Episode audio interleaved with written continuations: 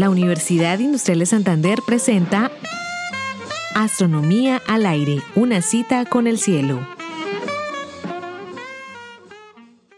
Ahora presentamos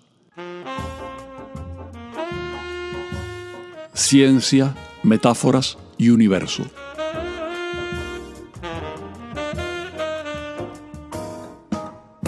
En el transcurso de la historia hemos vislumbrado al universo usando diversas metáforas, como un ser viviente durante los griegos, como una gigantesca y precisa maquinaria de relojería en la época en la que Newton estableció su formidable sistema, como una enorme máquina de vapor sujeta a la degradación de la energía por la ley de crecimiento de la entropía, en la época en que se entendieron las leyes de la termodinámica. O bien como una descomunal computadora en la que las leyes básicas son el software, es decir, los programas que deben ser ejecutados por la materia, que sería a su vez el hardware. Por su parte, la propia empresa científica también se ha metaforizado de diversas maneras.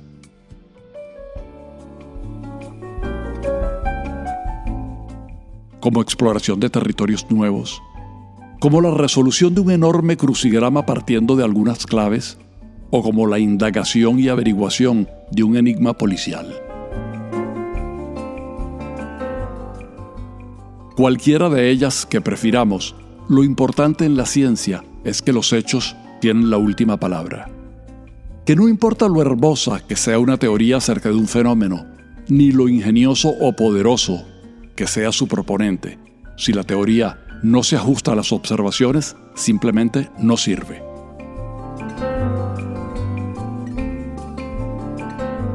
Una teoría científica se apoya en unas cuantas observaciones y luego hace una apuesta, arriesga, dice algo sobre el mundo y vive peligrosamente hasta que un número suficiente de corroboraciones la consolide como una teoría respetable.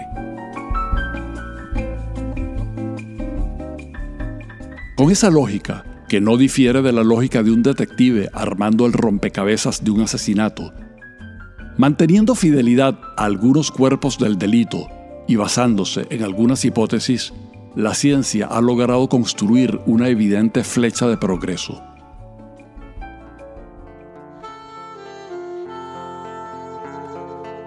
La física de Galileo fue superior a la de Arquímedes, pero no tan buena como la de Newton.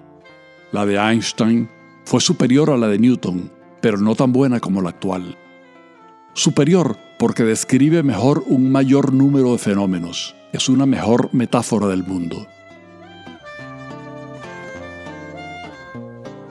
Esta metáfora que vamos haciendo del mundo es acultural.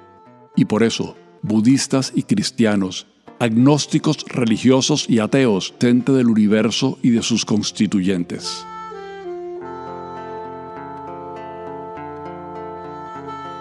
Gracias a esa hermosa metáfora que la humanidad ha diseñado para entender mejor su relación con el mundo, podemos preguntarnos con el premio Nobel Leo Lederman, si el universo es la respuesta, ¿cuál es la pregunta?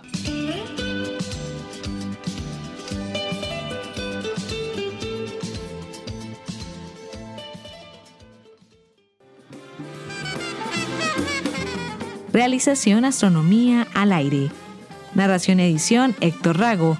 Grabación Jairo Campillo, equipo radio Telewis Comunicaciones. Twitter arroba astro al aire.